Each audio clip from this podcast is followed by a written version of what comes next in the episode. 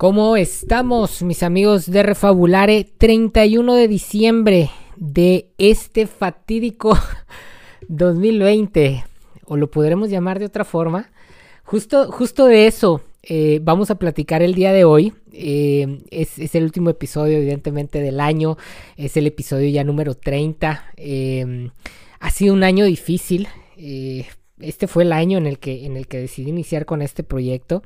Eh, ha sido un año difícil, ha sido un año complejo, ha sido un año de, mucha incertidumbre en, distintos, eh, en distintas aristas de nuestra vida. Eh, y, lo hablo en lo general, pero lo hablo también en lo personal y estoy seguro que cada uno de ustedes se puede identificar un poco con esto que estoy diciendo. Ha sido un año de, de pérdidas, tanto de personas como materiales, como, como de ciertas cosas que probablemente veníamos arrastrando y, que de alguna manera en este año, dadas estas circunstancias, se, se, terminaron de ir. Ha sido un año de cierta soledad, de cierto aislamiento. Ha sido un año eh, de vulnerabilidad. Es un año que nos ha hecho ver que, frágil es la vida, que frágil es la existencia, que frágil Em, es muchas veces em, la idea que nosotros tenemos de la realidad, la idea que tenemos de nuestras propias vidas. Y, bueno, para cerrar este año, em, quisiera platicarles de, una historia que, que de alguna manera representa, es una historia que aparece en la Biblia, eh, es una historia que de alguna manera representa estos sentimientos que muchos de nosotros tenemos de complejidad, de incertidumbre, de expectativas no cumplidas, de pérdidas, de, cierta sensación de vulnerabilidad. Es una historia que aparece eh, en el libro de, Lucas eh, y es una historia que está relacionada con eh, lo que sucedió después de la muerte de Jesús. Resulta que para los seguidores de Jesús el fin de semana en donde Jesús muere es un fin de semana de, pesadilla. Em, justo en, esas fiestas que ya lo hemos platicado, que era la fiesta de, la Pascua, em, Jesús había entrado a Jerusalén, eh, recordarán esa historia, ¿no? Sentado en un, en un, en un burrito y, la gente había puesto palmas y se había quitado sus sacos, sus abrigos, habían, se habían puesto delante de él, habían aventado flores, palmas, eh, en un recibimiento de rey, porque después de eh, los tres años de ministerio que Jesús había tenido en esta tierra, eh, los milagros que la gente sabía que Jesús había hecho, veían en Jesús y veían en su entrada a Jerusalén la posibilidad de que las cosas, de que las circunstancias que ellos estaban viviendo cambiaran. Ellos vivían bajo la opresión del imperio romano y veían en Jesús a un liberador de las formas físicas y materiales, de las formas concretas, de esas cosas que ellos creían que tenían que cambiar. No necesariamente la que ellos necesitaban cambiar dentro de ellos, sino la que de manera externa ellos creían que tenía que cambiar. Y, esa, y esa alegría, esa algarabía que sucedió cuando Jesús entró a Jerusalén, eh, se convirtió en pesadilla cuando en el fin de semana Jesús fue entregado a las autoridades, Jesús fue enjuiciado y Jesús fue crucificado.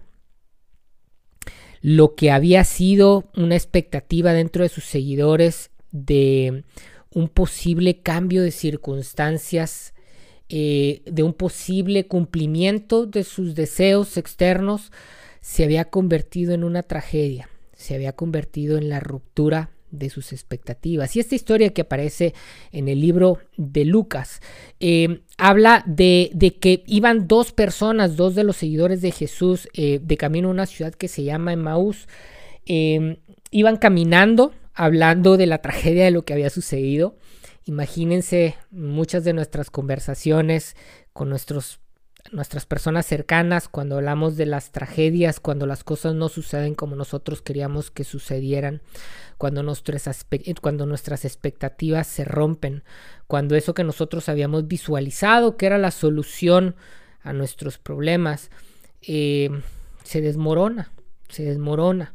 Y, este 2020 de alguna manera ha sido un año eh, que ha desmoronado muchas de las construcciones superficiales que nosotros teníamos a la hora de interpretar la realidad, a la hora de querernos sentir al control de nuestras propias vidas, a la hora de querernos sentir dueños de nuestras propias circunstancias.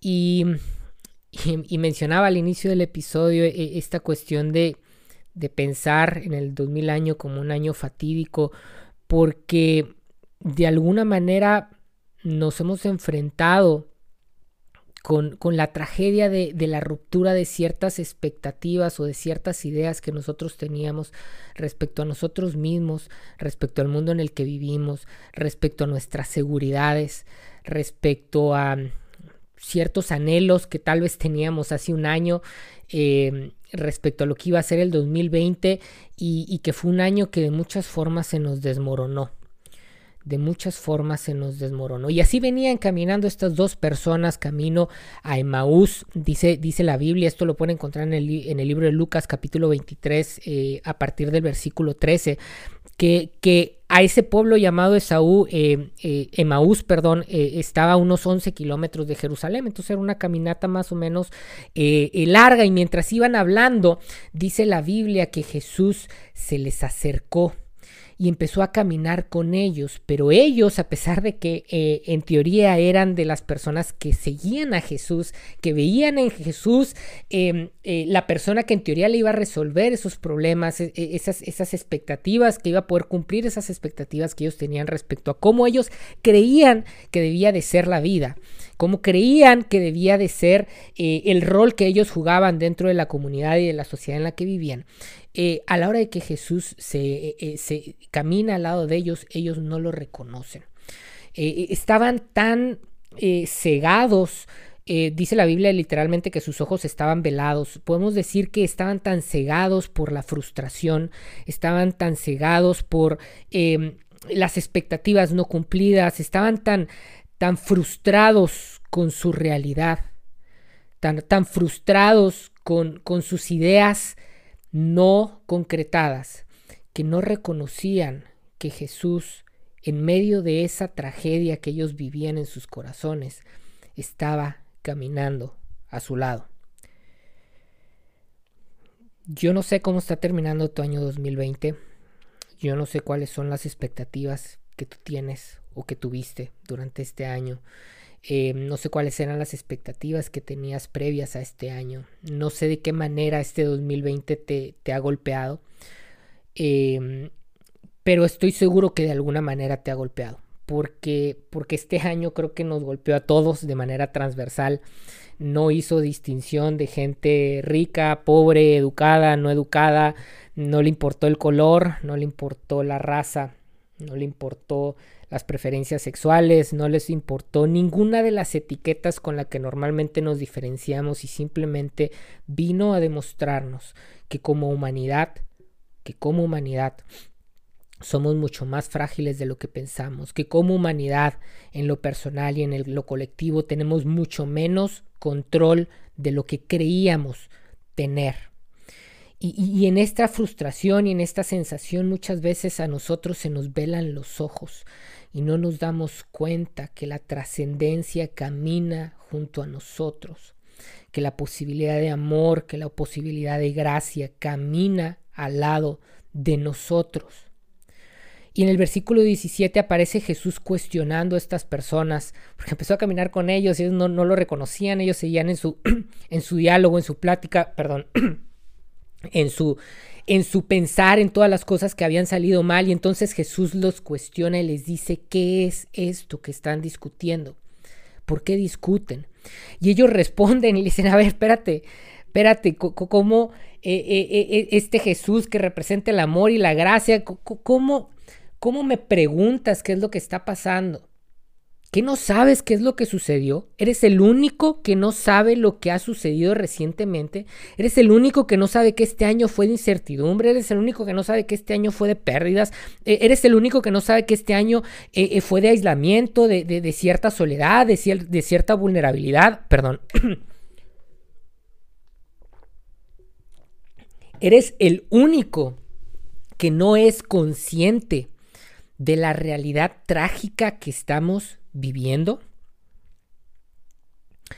Y Jesús los empuja un poco más y les pide que cuenten su versión de las cosas, les pide que cuenten la historia que les está doliendo el corazón, la historia que está haciendo que sus corazones estén conflictuados. Ustedes saben que, que este podcast eh, o este proyecto se llama Refabulare precisamente por eh, estas nociones o estas palabras eh, latinas que tienen que ver con la posibilidad de reformular nuestra historia, de reformular nuestra historia relacionada o vinculada con la trascendencia. Y, a veces antes de poder refabular nuestras historias, antes de nosotros poder replantearlas, nosotros tenemos primero que enfrentarnos con esas realidades, necesitamos enfrentarnos con esas historias. Y Jesús empuja a estas personas y les dice, ¿qué ha pasado? En el versículo 19 le dice, ¿qué es lo que ha pasado? Y entonces estas personas, sin darse cuenta que Jesús estaba ahí, sin darse cuenta que la solución de sus problemas estaba ahí, sin darse cuenta que la, justicia, que el amor, que la gracia, que el perdón, que la redención estaba caminando al lado de ellos, le, le empiezan a decir cómo es que ese fin de semana Jesús de Nazaret, esa persona en quien ellos habían depositado su confianza, en quien ellos habían eh, depositado sus esperanzas, había fallado. Literalmente, literalmente dice el versículo 20, bueno, perdón, desde el 19 dice, ¿no te has enterado lo de Jesús de Nazaret? Nazaret era un profeta, poderoso en obras y en palabras delante de Dios y en todo el pueblo. Pero los jefes de los sacerdotes y los gobernantes lo entregaron para ser condenado a muerte y lo crucificaron.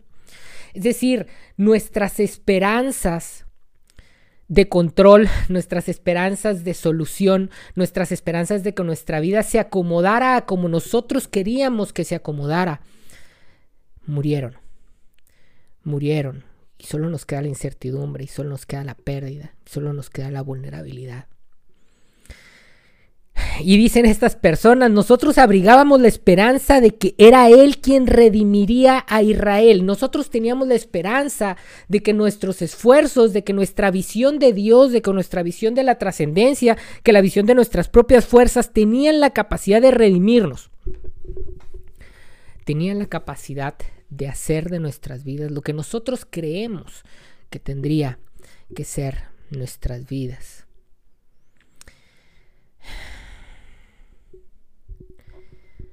¿Qué historia te estás contando respecto a tu propia vida? ¿Qué historia te estás contando respecto a este 2020? ¿Qué historia te estás contando respecto a esas cosas que en algún momento creíste que te iban a solucionar la vida, que te iban a poner en ese lugar en el que tú crees que debería de estar tu vida? Y no sucedió. ¿Qué historia te estás contando respecto a la trascendencia, respecto a Dios? ¿Hasta qué punto hacemos inclusive del paso y de los de los planes de Dios para nuestras vidas? ¿Hasta qué punto nos contamos una historia de tragedia porque simplemente nosotros no alcanzamos a ver porque nuestros ojos están cegados por nuestros propios intereses, porque nuestros ojos están cegados por nuestro propio egoísmo, porque nuestros ojos no alcanzan a ver lo que la trascendencia sí alcanza a ver. Después de que contaron la historia en el versículo 25, Jesús les dice, qué insensatos y tardos de corazón para creer. Qué insensatos y tardos de corazón para creer.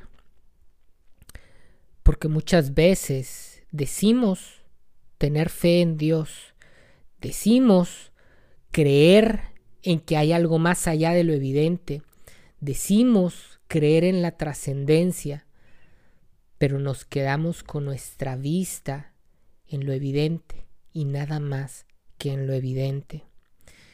Y entonces Jesús les refabula la historia que ellos les acababan de contar. La historia que ellos les acababan de contar era, era, una historia de tragedia, era una historia de fracaso, era una historia en donde los sueños y las expectativas se habían derrumbado.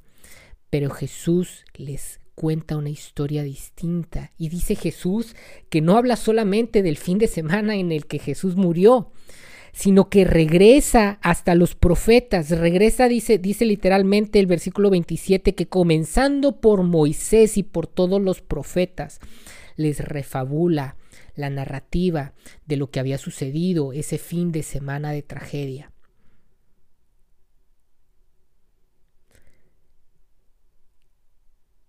¿Cómo podemos refabular la historia de nuestro 2020? ¿Cómo podemos replantear este año de incertidumbres, de pérdidas, de aislamiento y de vulnerabilidad para verlo desde una perspectiva más amplia? Una perspectiva desde la cual los profetas, y no voy a hablar ahorita solo de, la Biblia, ¿eh? en los capítulos introductorios que vimos a las grandes religiones, para cada una de las religiones vimos elementos fundamentales que son esperanzadoras, esperanzadores perdón, para nuestra vida. De alguna manera, esta noción que tenemos los seres humanos de trascendencia nos ha llevado siempre a poder abrir lo evidente hacia aquello que va más allá de lo evidente y para poder construir narrativas que dan sentido a las cosas.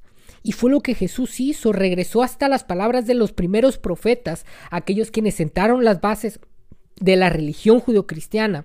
Eh, y, si a lo mejor hubiera estado hablando con personas en, India, les hubiera hablado de, de esas bases que sostienen, no sé, el budismo, el taoísmo, el, el, hinduismo, les habló de cómo, de alguna manera, lo que había sucedido en ese fin de semana tenía una historia más amplia que contar que el simple hecho de ver a una persona crucificada en una cruz.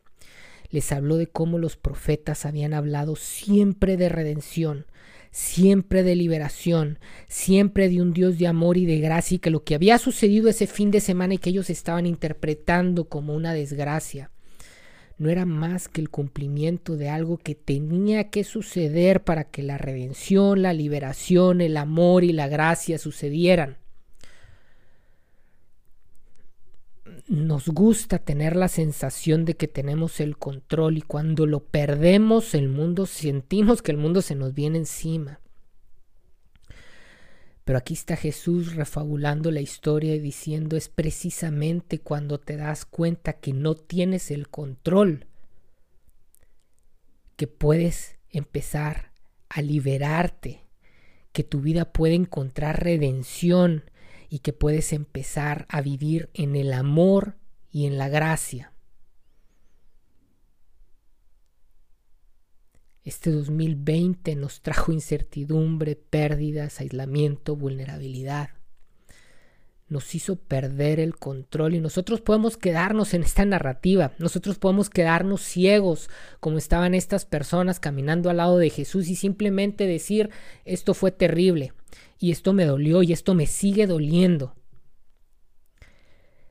Pero hay un Jesús que está caminando con nosotros, hay un Jesús que camina al lado de nosotros y está tratando de ayudarnos a refabular nuestra narrativa y a entender que lo que nosotros podemos ver como una tragedia puede ser la mejor de las historias puede ser ese punto culminante en donde en una cruz parecía que todo había terminado, en realidad no era más que el inicio de una nueva historia. Las pérdidas, el dolor que vivimos en este 2020, lo podemos dibujar como eso, como una foto oscura, como una sombra que nos persigue, o podemos interpretarla como ese momento en donde nuevas cosas están por renacer, en donde la redención de nuestro espíritu, en donde la liberación de nuestra alma, en donde el amor y la gracia empiecen a ser los puntos focales de nuestra vida. Después de refabularles la historia, dice el versículo 28 que estaban ya por llegar por fin a Emaús y, y Jesús estaba por irse, pero ellos después de, de, de, encontrar esta nueva narrativa dijeron, no te vayas, no nos dejes y lo invitaron a ir a su casa. ¿Por qué lo invitaron a ir a su casa si era un perfecto desconocido y ellos tenían los ojos velados, no, no veían que era Jesús? Lo invitaron a ir a su casa porque todos queremos una nueva narrativa porque los hechos de lo que sucede es lo mismo. Jesús no les dijo, no, no, no, lo que vieron fue mentira, no es cierto que crucificaron a Jesús. No, crucificaron a Jesús. Los hechos son los mismos y nosotros perdimos a personas este año y nosotros vivimos incertidumbre este año y, y, la seguimos viviendo y seguimos aislados y seguimos vulnerables. Eso no cambia, los hechos no cambian. Pero al refabular nuestras historias nosotros podemos cambiar la interpretación de lo que está sucediendo y cuando cambia la interpretación de lo que está sucediendo ya nada vuelve a ser igual. Y entonces invitaron a Jesús a ir con ellos. Y Jesús entró con ellos a su casa. Y dice la Biblia que Jesús bendijo el pan y se los dio. El pan en la Biblia y en la cultura judía tiene el simbolismo de vida. ¿Qué nos está diciendo aquí el texto? Que Jesús quiere bendecirnos, que Jesús quiere darnos nueva vida a través de la reinterpretación de nuestras propias historias. Y cuando Jesús parte el pan, cuando Jesús da el pan, cuando Jesús nos bendice, cuando Jesús nos da una nueva vida, es entonces y solo entonces cuando estos hombres lo reconocieron. Dice la Biblia que se abrieron sus ojos. Y cuando se abren sus ojos, cuando Jesús hizo lo que tenía que hacer, Jesús desaparece de ese lugar y ellos se quedan reflexionando y dicen, ¿no ardía en nosotros un fuego dentro de nuestros corazones? Mientras este hombre, mientras Jesús nos explicaba las escrituras, mientras Jesús utilizaba las escrituras, mientras Jesús utilizaba la palabra de Dios para reinterpretar esos hechos, que habían sucedido, que nos tenían frustrados, que nos tenían pensando en tragedias, que, hablaban de, expectativas rotas, que hablaban de incertidumbre, que hablaban de vulnerabilidad. ¿No ardía en nosotros, en nuestros corazones, algo cuando Jesús utilizaba la palabra de Dios para reinterpretar, para refabular nuestra historia? Porque al final de cuentas, esa es la palabra de Dios.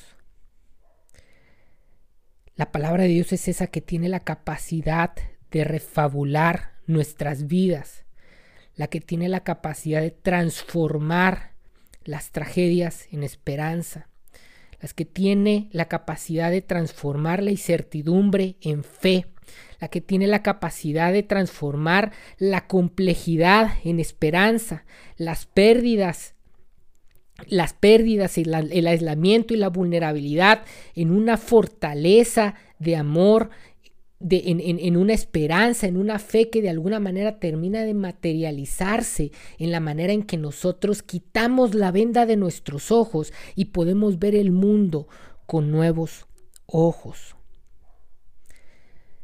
¿Qué historia te estás contando respecto al 2020? ¿Qué historia te estás contando respecto a tus pérdidas? ¿Qué historia te estás contando respecto a tus expectativas incumplidas? ¿Qué historia te estás contando respecto a un año que ha sido profundamente complicado?